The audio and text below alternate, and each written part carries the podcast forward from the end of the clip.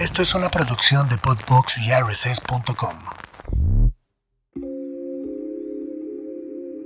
Demoradas.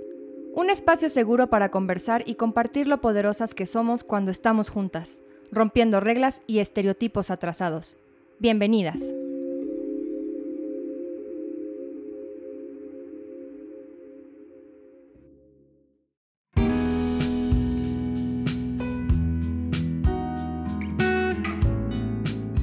Bienvenidas y bienvenidos todos, todas, a un episodio más de Demoradas. Ya estamos en el episodio 10. Y bueno, creo que esta temporada, en esta segunda temporada, hemos tenido temas muy interesantes, muy variados, mujeres de todos los ámbitos, pero eh, siempre nos gusta, y hablo también por Susi, que el día de hoy eh, no nos va a poder acompañar, pero siempre está presente. Eh, siempre queremos dar espacio justo a, más mujeres y más compañeras y más hermanas que hacen lo mismo que nosotras, ¿no? Porque estos espacios son muy valiosos, eh, no solo para tejer redes, sino también para hacer llegar cierta información, porque aunque la causa es la misma, creo que eh, cada una y cada asociación y cada colectivo tiene su eh, causa en específico dentro de esta gran causa, ¿no? Entonces hoy vamos a tocar el tema del amor romántico. Hoy tenemos a Tatiana Rico Cortés. Tatiana es directora de arte y creativa colombiana que radica ya desde hace unos años en México y cofundadora de Cruces por Rosas. Eh, Tati es el gran talento detrás de esta comunidad que valora tanto el fondo como la forma. Y ahorita más bien yo, creo, yo quiero que ella nos platique un poco, un poco más de ella y de cómo nace eh, Cruces por Rosas, Tati. Bienvenida, este es tu espacio. Hola, Hola, mucho gusto. Eh, de verdad, muchas gracias por esta invitación, Flor. Y bueno, encantadísima de estar aquí, encantadísima de que estos espacios se abran, porque tú misma lo dijiste. Em, entre nosotras está creando, o se creó ya, creo que fue gracias a la pandemia, un, lindo como momentos de sororidad y, y, creo que para mí la pandemia ayudó mucho a eso, ¿no? Como que a todas las eh, esferas del feminismo eh, estén unidas y se están ayudando. Así que estos espacios son increíbles para seguir amplificando el mensaje y también debatir, también conocer, también hablar. Eh, porque creo que nadie es eh, experto todavía en esto, o sea, esto hasta ahora se está como formando y estos espacios al final lo que abren es el espacio del debate, el espacio de opinar, de decir por aquí no, por aquí sí, y eso es súper lindo, así que muchas gracias. de aprender, ¿no? También. De aprender, sí, eso es lo más importante, y de construirnos y puta, Está duro. Pero a ver, cuéntame, ¿qué fue lo que te trajo primero a México? Em, bueno, a México me trajo mi socia. Ah. Eh, yo soy, siempre he estado en agencias de publicidad, soy creativa. Eh, y en Colombia duré, no sé, como después de ocho años de, estar en, el, en la publicidad, y ser millennial, creo que eso ayuda mucho, como que estábamos buscando, bueno, yo estaba buscando oportunidades de puta, ¿dónde me voy? Como que ya aquí ya me está quedando como chiquito, no sé, como a todos nos ha pasado, ¿no? Eh, empecé a buscar trabajo, eh, me escribieron de esta agencia en la que estaba Cami, que Cami Trombert eh, es mi socia, pero ella fue la que me entrevistó, en ese momento era mi jefe, vio mi portafolio y nada, me trajo para acá y trabajamos juntas, en ese momento estábamos en, una agencia que se llama Element, es una agencia digital. Y ahí eh, pues nos conocimos y ahí empezamos a trabajar juntas y desde ahí ya no nos hemos separado, ya ahora estamos de cofundadoras, después yo ya renuncié, ya renunció y bueno, eh, este proyecto lo empezamos igual allá, hace el 25 de noviembre justo son cuatro años, hoy, hoy me puse a pensar eso que son cuatro años, ha sido hermoso. Em, y empezó con chicas de la agencia, o sea, de hecho las que empezó Cruces no solamente somos Cami y yo, éramos ocho, ocho mujeres más. Y fue muy lindo porque, em, bueno, en las agencias de publicidad, no sé si sabes cómo es, pero hay muchas veces como algo que se llama proactividad, que es como los creativos pensamos. Entonces, como que a veces es como ponerse a pensar y sacar ideas. Eh, para vendérsela a clientes y que si los clientes les gusta, pues digamos que las empiezan como dicen sí o no, bye, ¿no? Pero son como, no hay como un brief en específico, no hay como un request específico, sino es como de, voy, ponte a pensar y sacar cosas creativas.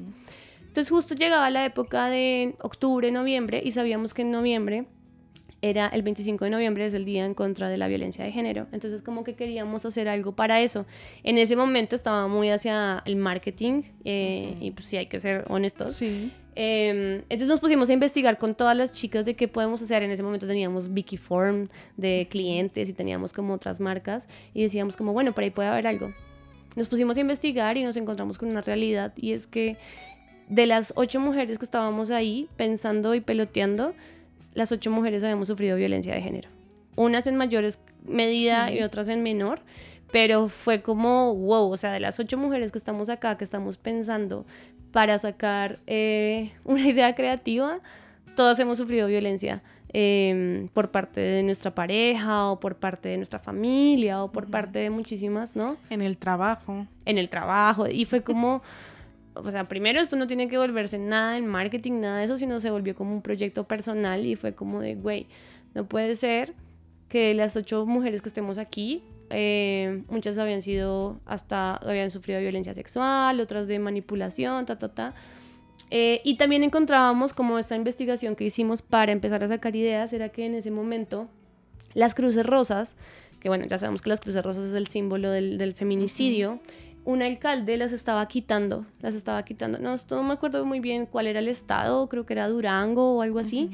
Eh, como para presentar, ya tenía que presentar como el informe de gobierno eh, y le pareció súper cool eh, empezar a quitar las cruces. O sea, como para decir, güey, no hice ni mierda en mi, en mi, en mi mandato, me valió madres lo que es la violencia de género y cómo puedo omitir esto. Bueno, pues quito las cruces de las familias. Sí, minimizar un poco o, invisibilizar. completamente. O sea, ya no hay estadísticas, ya no hay nada. También las estadísticas nos, nos abordaban en ese momento, era que nueve mujeres eh, sufrían violencia y morían diario en México. O sea, era como que sumas y sumas y sumas y sumas de muchas cosas que nos parecieron muy fuertes y que fue cuando decidimos que ese proyecto se iba a volver personal. Y al final nosotros trabajamos en creatividad y lo que mejor sabemos hacer es comunicar de diferentes formas, ¿no? Entonces ahí fue cuando decidimos que como esas cruces las estaban quitando, íbamos a hacer cruces, se volvió un proyecto artístico con los elementos con los que se cometía el feminicidio, íbamos a hacer fotografías hermosas y las íbamos a poner en redes sociales para que cuando las personas vieran esas cruces, luego de leer el, texto abajito, se dieran cuenta que esa cruz representaba a, eh, no me acuerdo en este momento un nombre, pero ponle Juana Ramírez, que fue asesinada por su pareja el día no sé qué, con una botella y con un eh, guante, ponle tú. Entonces hicimos cruces eh, muchísimas. Hicimos una colección de 12 fotos, las empezamos a subir a, a, Instagram y empezó a, tomar, eso empezó a tomar muchísima relevancia y la gente era como de wow. Porque al final lo que nosotros queríamos era visibilizar esa problemática que estaba pasando en ese momento, de que la gente estaba borrando las cruces y borrando las estadísticas. Y así empezó, empezó como un proyecto artístico. Yo, bueno, como leíste, yo soy directora de arte y las chicas con las que estaba trabajando ese proyecto habían Cami, que es mi socia, es copywriter, o sea, es escritora. Eh, habían otras que eran diseñadoras gráficas, directoras de arte también, copies, chicas de PR, en fin, había como todo eh, como, como que todas éramos muy del ámbito artístico y nos encantaba y por eso se convirtió en un colectivo creativo de mujeres. Después empezamos a agarrar lo de las lo de las ilustraciones también como estandarte y entonces empezábamos a pedirle colaboraciones a las, a las ilustradoras e ilustradores que eh, hicieran cruces también. Pero después Cruces se fue transformando porque nos dimos cuenta que había una necesidad de educación, o sea, como que de desinformación muy grave. Eh, y eso también lo fuimos aprendiendo sobre la marcha. O sea, por eso también es como súper importante, como que nosotros no, no las sabemos todas, nosotros también estamos aprendiendo. Pero, por ejemplo, niñas de colegio, de universidad, decían como, güey, eh, mi amiga está sufriendo de violencia de género, ¿cómo puedo yo identificar si estoy en una relación violenta? Entonces empezamos a crear más, más, más, más, más herramientas educativas para poder, em, como que, sopesar eso que estaba pasando, ¿no? Em, duramos así como dos años Luego, en pandemia, como que Cami y yo ya como que quedamos en, como en el colectivo nada más. Las otras chicas eh, por algún motivo se empezaron a bueno, pues porque al final el tiempo no da, porque al final esto sí es tiempo y sacrificio, pues unas como que decían como, güey, mira, pero bueno, no importa. Nos quedamos Cami y yo y empezamos como a cuestionar y a decir como de, sí está bien visibilizar, pero ¿cómo podemos hacer algo más, no? Porque visibil o sea, como que el hecho de visibilizar está bien, pero ¿cómo podemos prevenir? Que era lo que nos, como que siempre nos, nos, pues al final lo que no queremos, o sea, nosotros no queremos más cruces rosadas y de hecho queremos que cruces por rosadas se acabe y no exista. Ese sería el ideal, porque no queremos que existan fundaciones que ayuden a mujeres víctimas de violencia de género. Y ahí fue cuando nos dimos cuenta que eh, la terapia psicológica teníamos muchas mujeres que nos estaban pidiendo ayuda y teníamos muchas psicólogas que querían eh, ayudar. Entonces ahí fue cuando creamos como Amorosamente, que es una plataforma que también ha ido como aprendiendo y es donde eh, vinculamos a pacientes, mujeres víctimas de violencia de género, con psicólogas que capacitamos todo el tiempo en perspectiva de género y bueno, en, en un montón de cosas sobre ideación suicida, X, o sea, como que las capacitamos todo el tiempo. Y bueno, digamos que esos son los dos proyectos, ¿no? Entonces está Cruces, que es como en sí el colectivo creativo, que lo que hace es como eh, a través de la eh, educación y a través, ajá, informar, siempre como la estética como nuestro bandera, porque obviamente el arte para nosotros es importante, el artivismo eh, es lo más importante, entonces ahí está, música también, teatro, todo lo que entra en, en, todo, en arte entra para cruces y todo lo de amorosamente es la parte de terapias y talleres talleres y bueno, tú entraste al taller de quítate el peso, así que eso también es como en conjunto. Eh, y bueno, ahí vamos, todo el tiempo se está transformando. Y es que eh, es algo que también yo, yo eh, siempre comparto, porque cuando te llegan casos, muchas veces como que, digamos, yo soy abogada de, de, profesión, ¿no? De formación. Entonces muchas veces creeríamos que cuando te llegue un caso, lo primero que tienes que hacer es híjole, este, la denuncia, este, la asesoría legal. Y la verdad es que no. Creo que eh, ya cuando estás como en la atención a víctimas, te das cuenta que muchas veces eso es lo último de lo último de lo último que quiere una persona cuando llega y pide ayuda. O sea, definitivamente, y siempre lo digo, lo más importante es la atención emocional. Sí.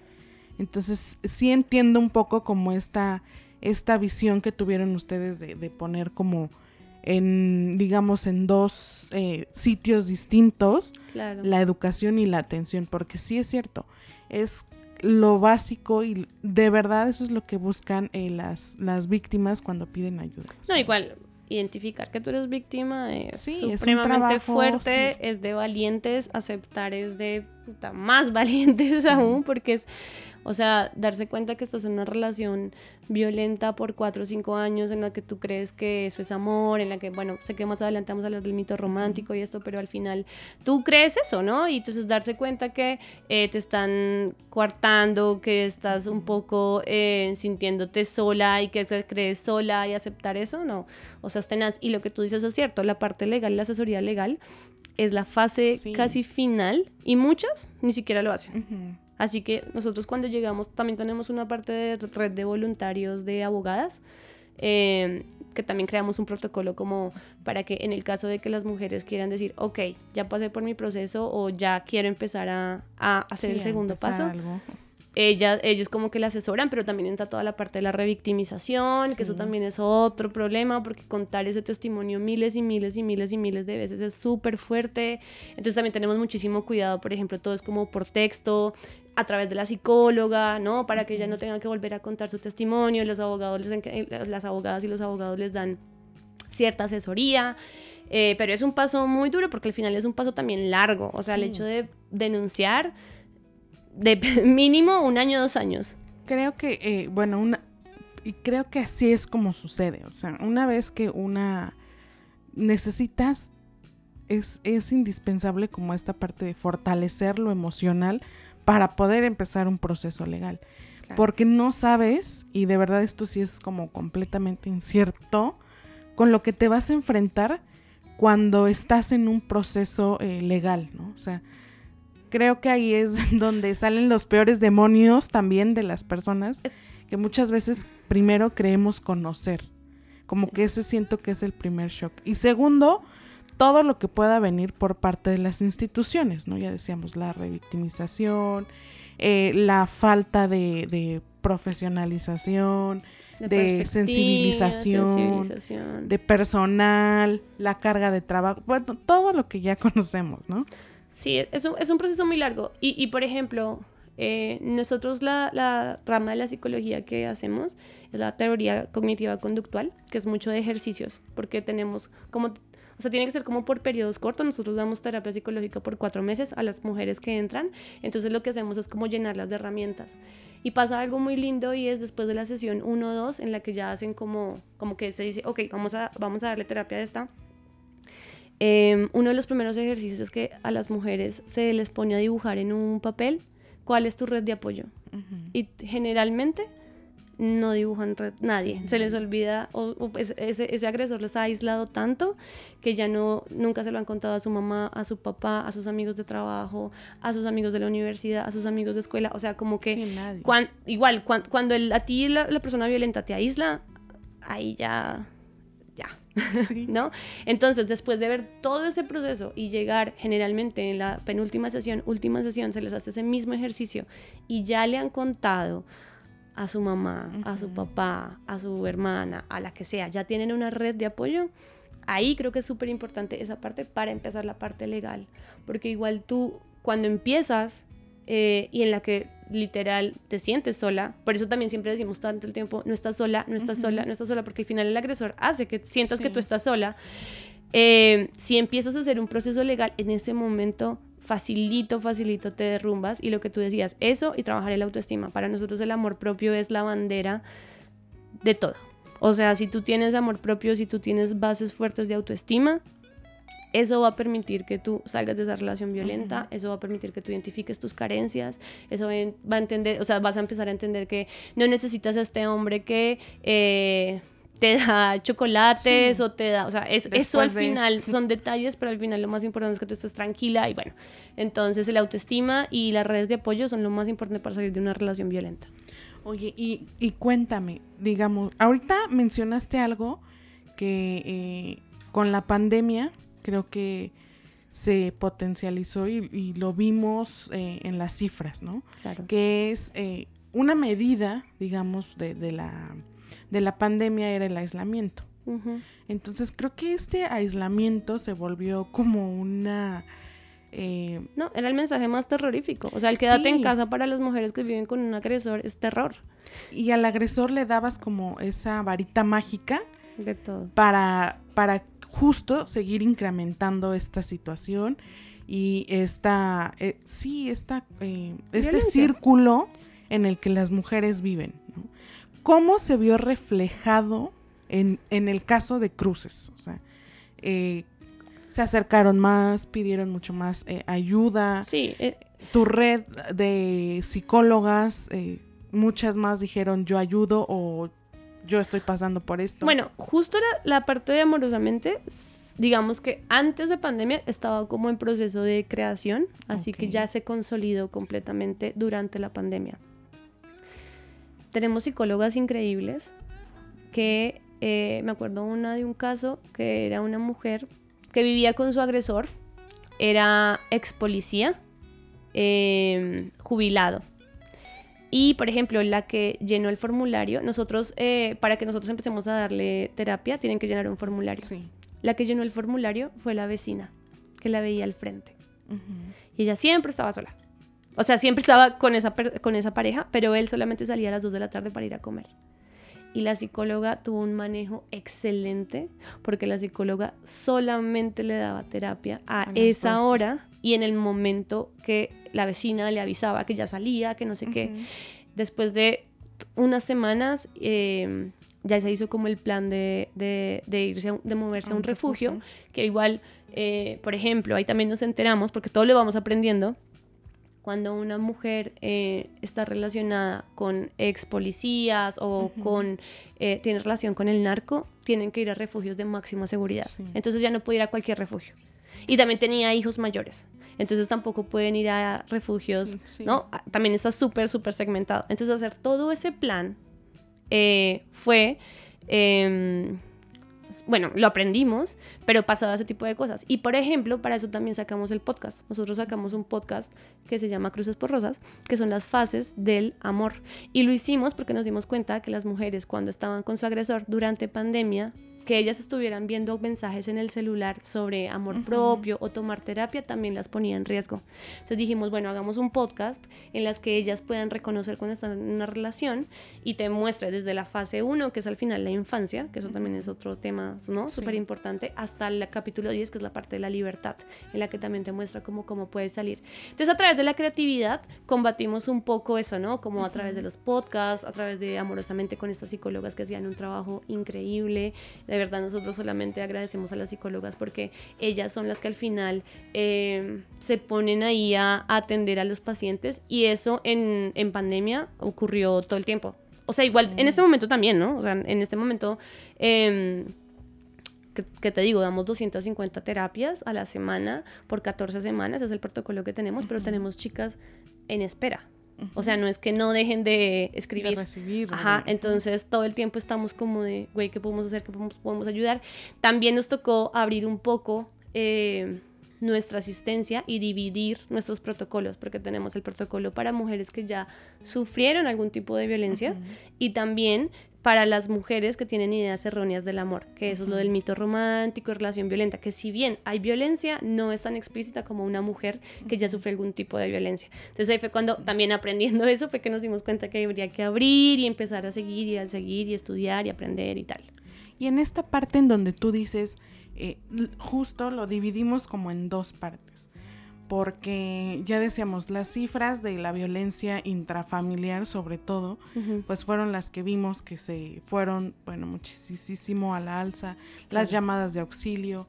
Y creo que sí, una parte muy importante es que eh, hablamos o escuchamos todo el tiempo eh, cosas erróneas acerca del amor, ¿no? Y aquí es donde empezamos con el tema del mito del amor romántico. ¿Por qué hablamos de, que es un mito? Em, bueno, si nos vamos a la historia, como para darle un poquito de contexto, el amor romántico nace en la época del romanticismo. Tal y, cual. y aparece cuando es cuando aparece todas estas eh, leyendas o historias de la caballerosidad y de la princesa, que es muy de esa época, ¿no? Entonces ahí es cuando se empiezan a crear todas estas, eh, las, mujeres empiezan a querer ser salvadas porque está este caballero y empiezan a través de las historias a contarnos eso y nosotros eh, pues los empezamos a creer porque al final desde, desde ese momento se han venido contando en mil formas, en canciones, en películas, en cuentos, en leyendas, cine, en leyendas. Claro. Romeo y Julieta.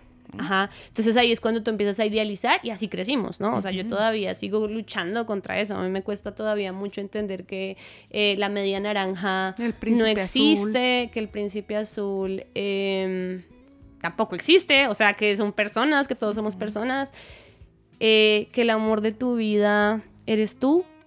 Ese es el único amor que importa, o sea, el amor, de la, el amor de la vida eres tú, no hay otra persona que sea el amor de tu vida, debe ser tú. Y esos son los mitos que tenemos que estar luchando. Pero la cosa es que, ¿qué ha pasado? Que los medios de comunicación y lo que estamos hablando, eh, pues lo siguen contando una y otra vez hasta que tú te las crees y tú, eh, sí, empiezas a, a, a, pensar que eso es amor. Y al final, el amor no es un mito. El mito es lo que creemos del amor es lo que creemos de que eh, eh, esas cosas que idealizamos de tener una familia de, o una pareja que me dé chocolates, que me dé dulces, porque al final pienso que el hecho de que me esté dando detalles, eso es amor, que ojo, no quiero decir que, que dar detalles esté mal, pero cuando empezamos a relacionar que eso es amor y que él, si no me da chocolates o que si yo no le escribo a los cinco segundos que él me escribe o yo, yo le tengo que escribir, eh, como que empieza como ese sentimiento de, dependencia y como de relación que no es sana y que no es real, ¿no? O sea... Que podríamos decir también que... Eh, ya decías tú, mucho es por los medios de comunicación, ¿no? Y la forma en la que lo manejan, lo fomentan. Y... No, y porque así crecieron nuestras familias, o sea... Pero también es un poco estereotipar, ¿no? Sí, 100%, o sea, está estereotipado, o sea, ¿cuántas películas no hay de una chica que si es, o series, rebelde, o sea, como que si te pones a, a rascarle un montón, eh, si te celas porque te ama, ¿no? O, o, cuando estás con tu amiga, ay, güey, le dio celos, ¿no? Eso quiere decir, güey, el que te dé celos. Hasta las frases, ¿no? Que, que nos decían cuando éramos Las canciones eh, chiquitas. Ah. Por ejemplo, eh, ya decías tú, el que decía, eh, si, si le das celos es porque te quiere. O aguantar, o el amor es sacrificio. ¿Por qué tiene que ser sacrificio? El amor nunca es sacrificio. Me viene ahorita a la mente esta película de Amarte duele. ¿Por qué? Renata. Ah. ¿Por qué debe doler, no? El amor. Sí, porque así. Bueno, es que también ha sido una construcción y si nos vamos hacia nuestras familias, eh, lastimosamente, mi abuela. Eh, vivió eso. Y mi mamá también. O sea, de alguna u otra forma, si no, por ejemplo, si, si no hay violencia como tal, de que te de haya violencia física, pero generalmente hay un abandono o, o, tú tienes que hacer todo, ¿no? Pasa mucho con nuestras mamás o nuestras abuelas, que ellas fueron las que se hicieron cargo de todo. Eso es violencia, porque no puede haber un abuelo que haya dicho, güey, yo te colaboro, yo te hago esto. No, y, y, y la romantizamos, ¿no? Es como, ay, es que mi abuelita tan linda, veía por nosotros, hizo la, o sea, eh, hizo, hacía la comida, desayuno, almuerzo, cena, me iba a recoger, cuidaba a los hijos, qué lindo. No, güey, es porque no había un hombre que estuviera a su, al lado de ella ¿no? Haciendo lo que, Haciendo le, lo que le corresponde. Eso es violencia porque te dan más chamba de la que ya tienes. O sea, no mames. Entonces, al final, eh, y, y, así se va repitiendo, ¿no? Tu abuela también le... Eh, ella obviamente no quería eso y no, y no hay que, o sea, yo tampoco voy a decir que las abuelas están mal, no, eso fue, para ellas amor era eso, para ellas amor era sacrificio y entrega total.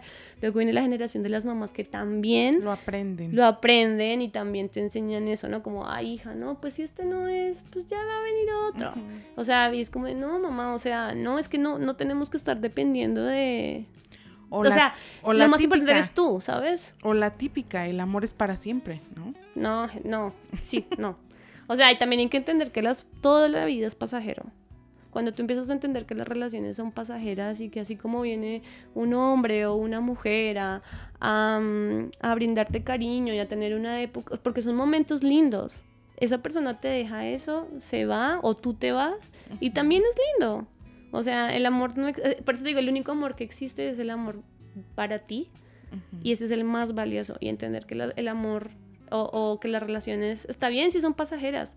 Hay unas que chicle y pega y nuestros papás, ponle tú, mis papás llevan 42 años. Y ya al final hay ya un pacto y ya bueno, en fin, sí, obviamente yo cuando los veo digo, están enamoradísimos, pero güey, o sea, no sé.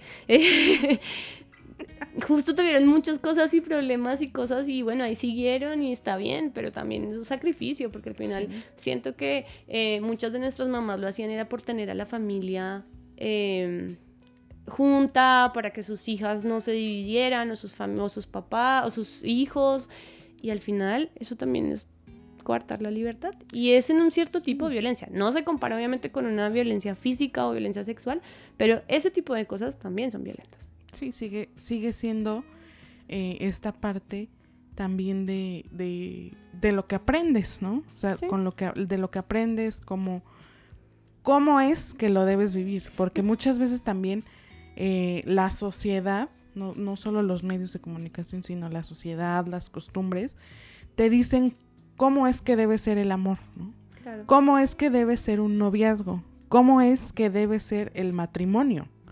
Porque cuando te casas, entonces ya no solo es, primero es, bueno, ¿para cuándo el novio? Y ya que tienes el novio, ¿para cuándo se casan? Y ya que se casan, bueno, es que ya ahora para cuándo los hijos, ¿no? Y así, como que las mujeres nunca terminamos y nunca estamos completas Ojo, para yo también, o sea, sí las mujeres, pero también los hombres. Hay también que estar claros y es que tampoco hay que victimizarnos, o sea, hay que ser responsables y hay que identificar Los hombres también eh, nacieron y ellos también lastimosamente crecieron en, güey, tú tienes que ser el caballero y también les ponen un montón de cosas y no puedes llorar porque entonces eso te hace no sé qué.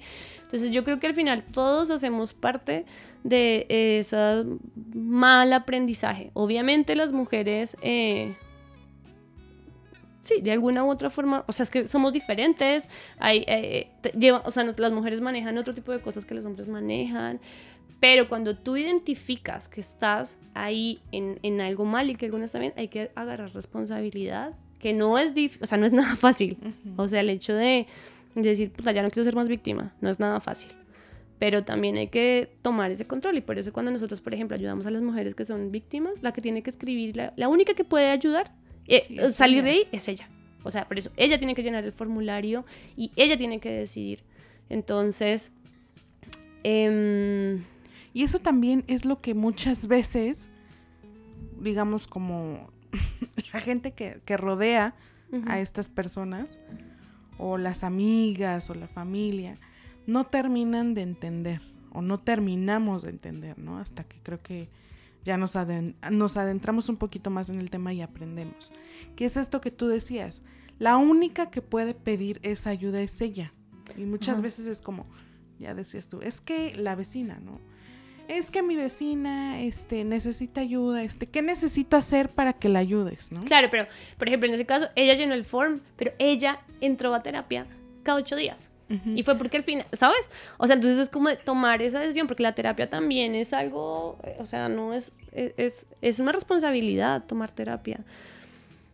Entonces, eh, como amigas y, y- y como, ¿no? Yo creo que sí es muy importante la red de apoyo, justo. Pero al final la que tiene que tomar la decisión es la, es la persona que está sufriendo eso. Entonces, y a veces también las amigas pecamos mucho, eh, que eso también es como tener mucho cuidado, como decir, oye, ya te sepa, oye, oye, ya me vas a volver a contar a este güey. O sea, como que ser así re intensas, eso también está mal, porque es que al, al final, cuando una mujer sufre violencia, pasa por mil cosas. Nosotros creamos el storytelling de la violencia con toda la data que hemos recabado. Y al final hay una manipulación muy grande, hay, un, hay una relación de poder muy alta, ¿no? Y entonces el agresor, y, y tú te, te- has creado tantas cosas en tu cabeza que al final, eh, o sea, eso de decir que la ah, es que le gusta porque quiere, o sea, le gusta que le peguen, Sí, ¿no? o sea, güey, no, no, es porque al final han pasado muchas cosas detrás, empezando por el autoestima, o sea, todo eso empieza desde la niñez, todo eso empieza desde la autoestima en la que tú empiezas a creerte todo eso. Entonces las, ma- las amigas y amigos también, em, yo digo que lo más importante es cuando, cuando es, bueno, siento yo que hay solo un momento en el que tú puedes ser muy honesta hay que aprovechar ese momento. O sea, cuando de, güey, estás sufriendo violencia, ¿qué puedo hacer? Te ayudo, te doy las herramientas, pero, güey, Y ese momento hay que Exacto. aprovecharlo. Ahora, si no está tan claro, no juzgar, pero sí brindarle herramientas, ¿no? Escu- escuchar y es como de, mira, encontré esto, mira, encontré esto, sin tampoco tener que empezar a juzgar, ay, te dije que no sé qué, o la, la. Hay que, hay que saber escuchar, hay que tal, y en algún momento esa mujer se va a dar cuenta. Igual, en promedio, también por estadísticas, para que una mujer deje a un hombre violento es siete veces. O sea, es como que ni al primero, ni al segundo, ni al tercero, ni al cuarto lo va a intentar. Es casi ya cuando ya han pasado muchas cosas. Entonces hay que ser muy sororas y muy, muy amigas, Muy empáticas, ¿no? Creo. empáticas. Porque, eh, como, como ya mencionabas, muchas veces eh, tenemos como que buenas intenciones, pero en estas buenas intenciones lo único que hacemos es alejar, alejar a la víctima de esta que pudiera ser su red de apoyo, ¿no? Que en vez de decirle, ay, oye, otra vez, eh, como tú decías, lo único que nos toca es como brindarle todas las herramientas, toda la información que podamos tener como al respecto. Escuchar, no Escuchar. juzgar. Creo que una, una, una acción clara, eh, más bien sería una omisión que, te- que debemos hacer y que es clave, es no preguntes más de lo que ella te quiere contar. Justo. ¿no? creo que por ahí es por donde debemos de empezar. Eh, de no preguntar más, porque siempre es, ah, ¿y cómo? ¿Y ahora qué te hizo? Bueno, y, y pero ya regresaste otra vez. Entonces creo que sí tenemos que eh, aprender. Igual hay red flags, ¿no? O sea, también es importante aprender a identificar cuando eso está, o sea, por ejemplo, si tu, si tu amiga con la que siempre salías a cine, a no sé qué, se empieza a aislar, o sea, como que ya empieza, no, prefiero estar con él, no, es que no sé qué, y ya como que cambia, eso es una red flag.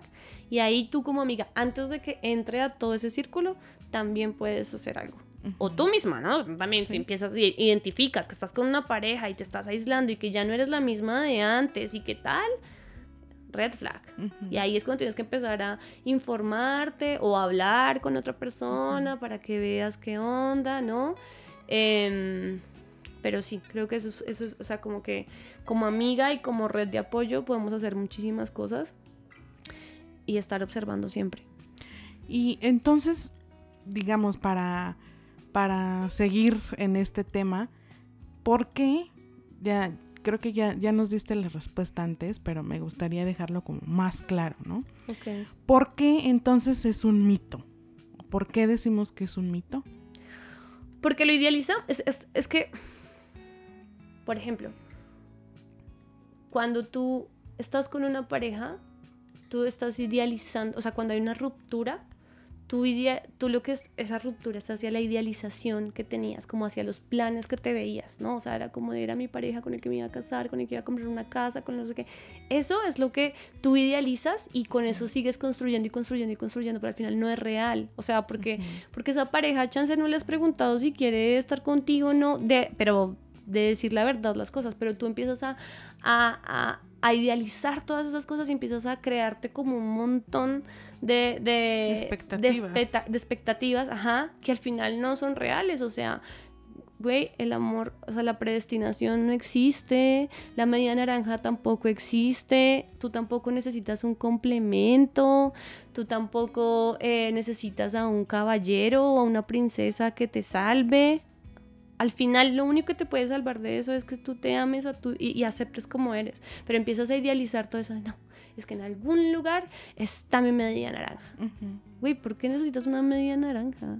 O el uno para el otro. O el uno para, o el, o el no, ya somos una pareja, entonces ya somos uno mismo. Uno mismo. Cero. O sea, son dos personas que decidieron y llegaron a un acuerdo en el que están juntos, pero en el momento que ustedes quieran decidir terminar, y es sano y no te duele, bueno, obviamente te va a doler porque hay, un proceso de duelo que, que pues sí, porque y tenías idealizado un montón de cosas, pero... Em, pero que al final cada no persona sufres, es no autónoma, independiente y libre. Claro. Pero entonces cuando empiezas el mito romántico lo que ha hecho y por eso también como que ya hablamos, creo que ya hemos hablado mucho del tema, pero el, el, mito romántico lo que permite es que tú te quedes ahí idealizando en, no, güey, es que yo lo voy a cambiar, ¿no? Es como de, no, es que eh, él va a cambiar por mí, güey, nadie va a cambiar, nadie. Tú tienes que cambiar por ti misma. Y en la siguiente relación aprender de eso para seguir adelante. ¿Y qué pasa cuando ya hemos aprendido de este, de este mito? O sea, ¿qué, ¿qué pasa cuando dejamos de vivir con un mito del amor romántico? Es una pregunta muy difícil porque al final Cami tiene una frase muy linda que uno dice que uno es, es feminista hasta que se enamora. ¿No? Y es súper linda porque la verdad el amor, la sensación del amor es algo también que es químico. O sea, por eso están las fases del amor, ¿no? Está el primer la, la, primera fase que es el enamoramiento en la que tú das y es como una droga, ¿no? Esos primeros tres meses en los que tú dices, güey, esto lo voy a dar todo y te voy a invitar a cine y te vas a sacar acá y mensajito en la mañana y mensajito en la noche para que veas. Muchas sustancias químicas. Es mucho, bombardeo. Es, como una droga, literal es una droga. Es la, segregamos la misma de alguien que consume alguna droga, que es la oxitocina, hay un montón de cosas ahí químicas que salen más. Después de que pasan esos tres primeros meses, es cuando ya empieza la relación, que ahí es cuando tú dices, a ver, ahí es cuando se empiezan a crear esos acuerdos de si le vamos o no le vamos. Entonces, es muy difícil, o sea, y decir que alguien está deconstruido 100%, que ya no cree en el amor romántico, puta, súper difícil. Para mí también es muy difícil, o sea, yo como que a mí, yo lo que hago es como de, güey, a ver, eh, este, eh, necesito escribirle a este man todos los días, eh, este man me está escribiendo todo el No, como que estar ahí dándote cuenta que, que- Igual es lindo enamorarse y sentir todo eso, ¿no? Pero después de que llega esa fase en la que ya tenemos que empezar a generar acuerdos y, y que ya es una relación, Sí. bueno, entender que si esa persona me da calma, sí puedo, digamos que, Llevar a cabo llevar esos a acuerdos. cabo acuerdos, crear dinámicas, ver qué pedo, tal. Pero si al cuarto mes sigo sintiendo siempre una ansiedad horrible, o como este güey no me ha escrito, o no, ya tengo que escribirle, Por ahí no por es. ahí no es. Es así de fácil. Esa, una pareja, una relación sana, es una relación que te brinda tranquilidad y que te brinda calma, que tú te sientes. Y la intuición es muy importante para los hombres como para las mujeres. Tú te debes sentir tranquilo y debes sentir que alguien te está acompañando, que no estás haciendo todo, porque pasa mucho con las mujeres, y me incluyo, que quiero salvar a todo el mundo y que quiero entonces eh, aguantarme todos los pedos para que él esté bien.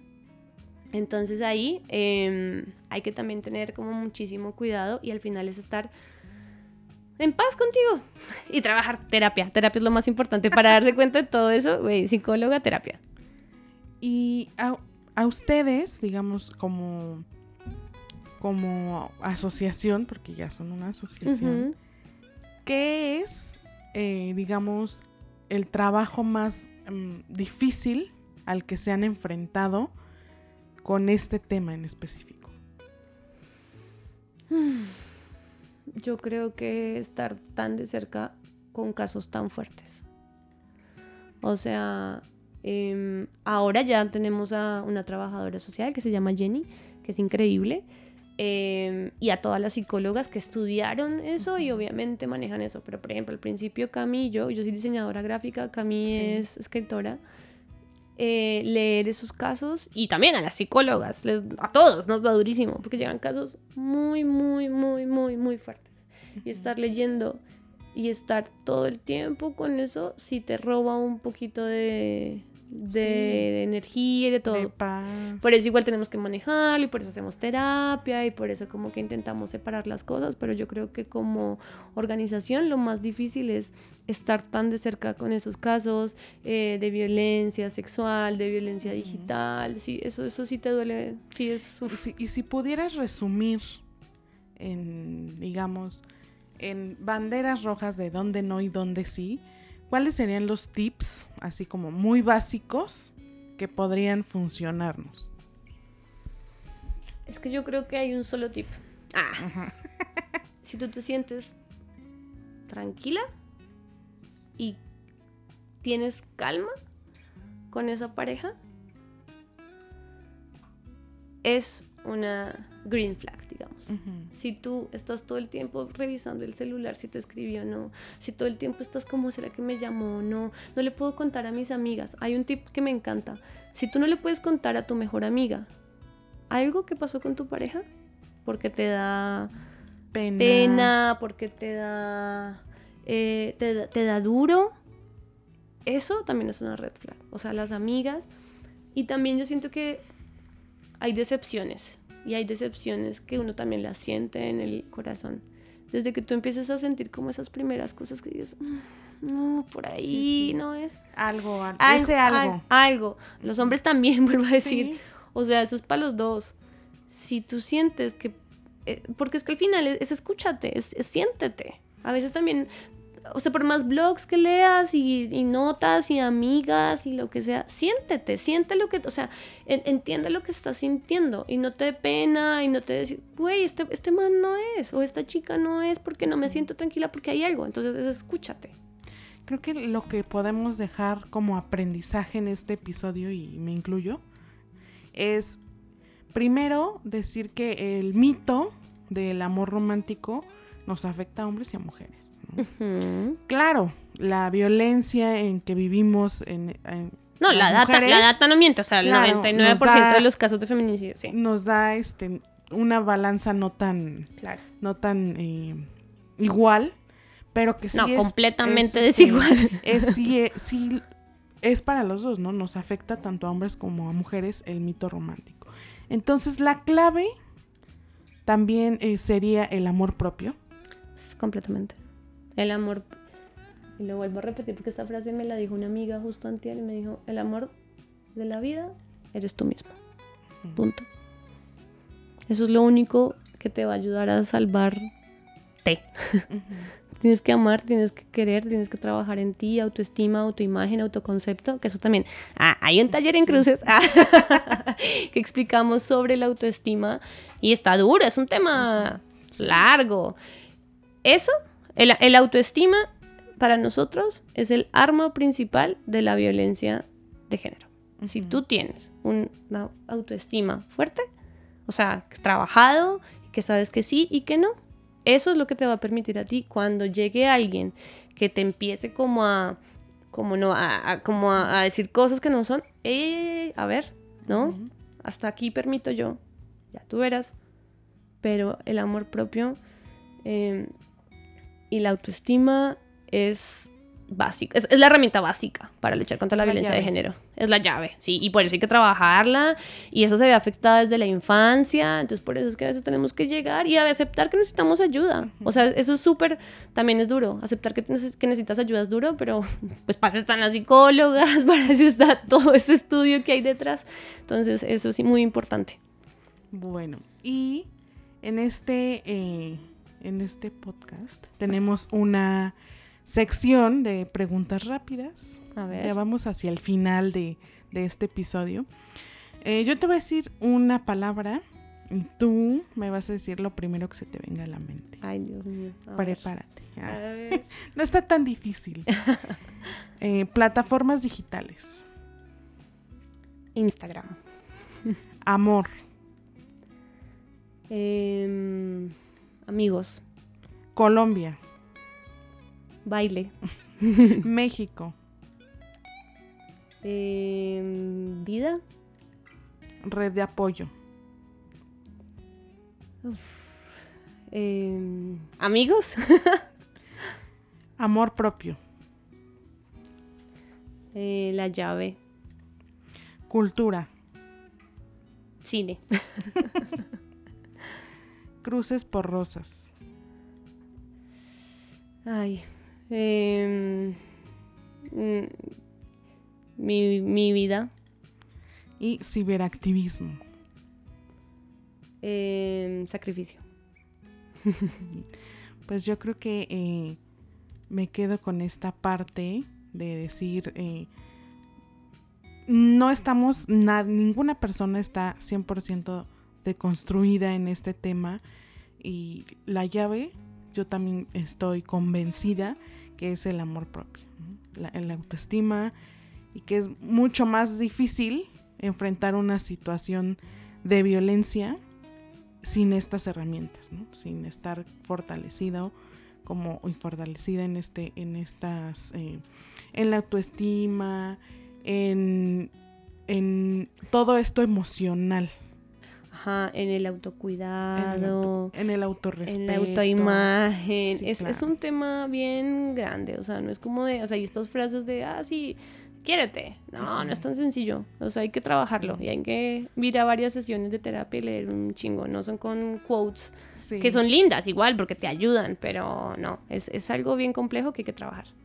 Y cuéntanos, ya nos hablabas un poquito de eh, los talleres que tienen pero dónde pueden encontrarlas. Si quieren unirse, no sé si quieren ser voluntarias también, eh, o si saben o alguien de ustedes está pasando también por alguna situación en la que necesite este tipo de ayuda, ¿en dónde pueden encontrarlas? Bueno, nosotros estamos casi en todas las plataformas, menos TikTok, porque todavía no le llegamos a ese, pero en todo, Facebook, Instagram, Spotify, eh, Twitter, eh, nuestra página web es Cruces X Rosas.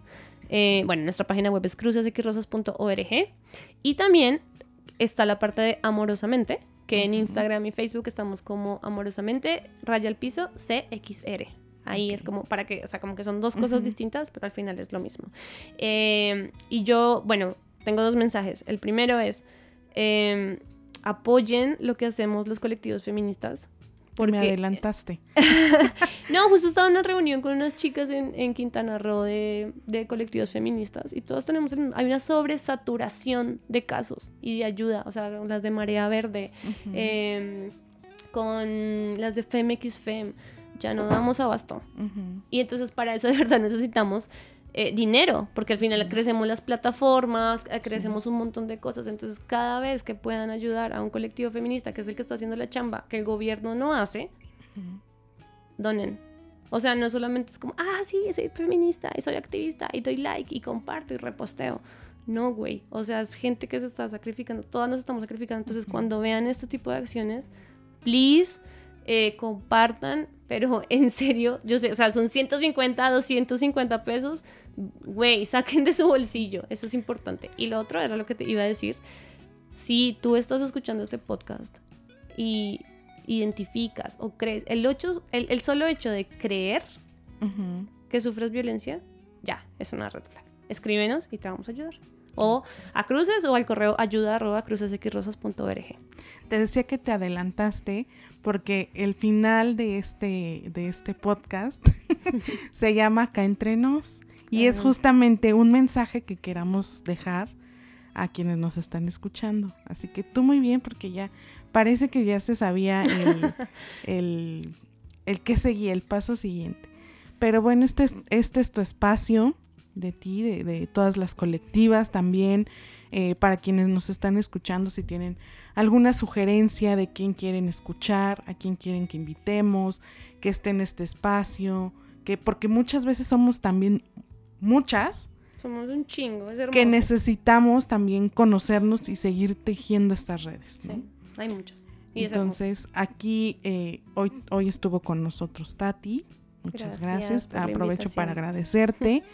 Eh, a nombre de Demoradas, también de Susi, que hoy no pudo acompañarnos, pero que para nosotros también es muy importante que este espacio se convierta en un espacio eh, para todas, un espacio incluyente, un espacio libre en donde podamos hablar de todos los temas sin que nos censuren, ¿no? Y entonces, eh, pues queda abierto para las veces que ustedes quieran venir. Otro día hablaremos de mm de lo que hacen en, en la otra plataforma. ¿Cómo se llama? ¿Amorosamente? Amorosamente. Es que es terapia. Ajá. O sea, hacemos las dos cosas. Pero trabajan temas distintos, ¿no? Ah, sí, sí, sí, hay un montón de cosas. Entonces, podríamos hablar de eso en, un, en un segundo episodio. No, podemos hablar de miles de cosas. O sea, ahí para hacer 10 episodios. Bueno, nosotras, ya saben, nos pueden encontrar en todas las plataformas como eh, demoradas-bajo. Así que eh, pues también ahí recibimos sus sugerencias, sus opiniones, también si necesitan apoyo, pues ya saben, eh, podemos referirlas con toda esta red de apoyo que hemos construido. Pues muchas gracias de nuevo. Bye, gracias. Esto fue Demoradas, pero nunca es tarde.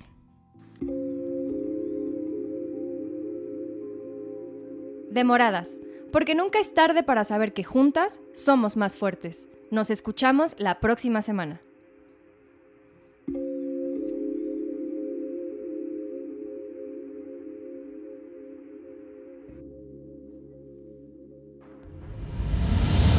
Esto fue una producción de Podbox y RSS.com. Suscríbete y escúchanos en todas las plataformas de podcast.